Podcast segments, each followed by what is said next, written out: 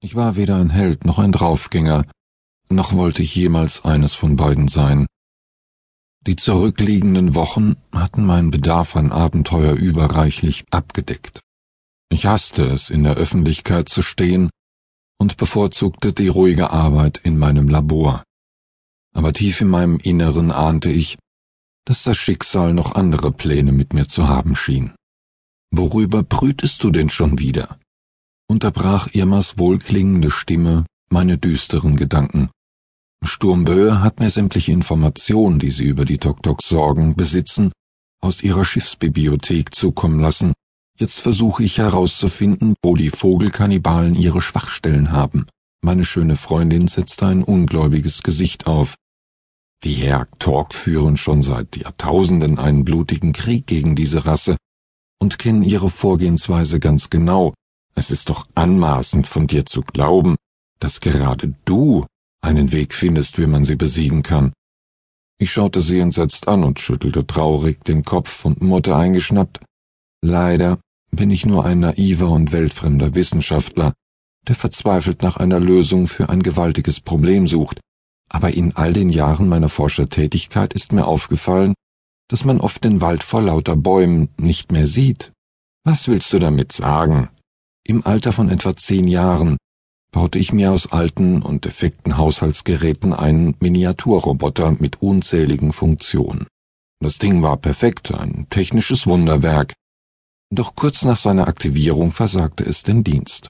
Ich baute es auseinander und untersuchte jedes Detail und baute es wieder zusammen, doch mein Spielzeug aus Elektroschrott wollte sich nicht bewegen. Wütend und entmutigt machte ich mich auf den Weg zum Abfallcontainer, um den Blechmann zu entsorgen. Unterwegs begegnete mir mein Vater, der mein trauriges Gesicht bemerkte. Ganz beiläufig wollte er wissen, ob ich auch den Akku kontrolliert hätte.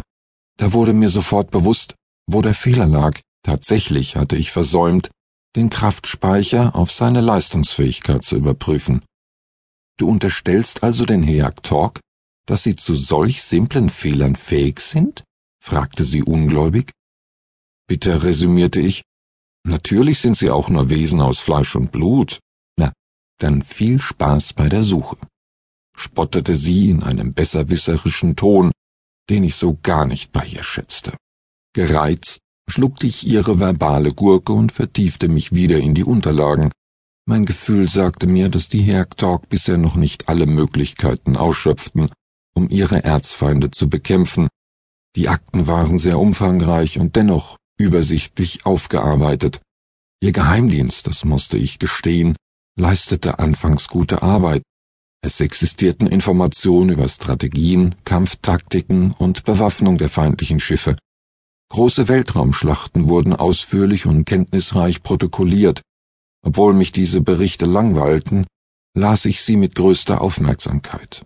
In einzelnen Dossiers wurden sogar die Führungspersönlichkeiten der Gefiederten und deren persönlichen Marotten beschrieben. Da mich das Lesen sehr ermüdete, nahm ich zwischendurch eine Hallo-Wach-Tablette. Das durfte Irma nicht mitbekommen, denn Powerpillen konnten gesundheitliche Schäden hervorrufen. Grinsend griff ich mir den nächsten Ordner und recherchierte weiter. In den ersten Jahren ging die Auseinandersetzung noch um einzelne Planeten, dann um Sonnensysteme und später um ganze Galaxien. Die Vorgänge waren jedes Mal die gleichen.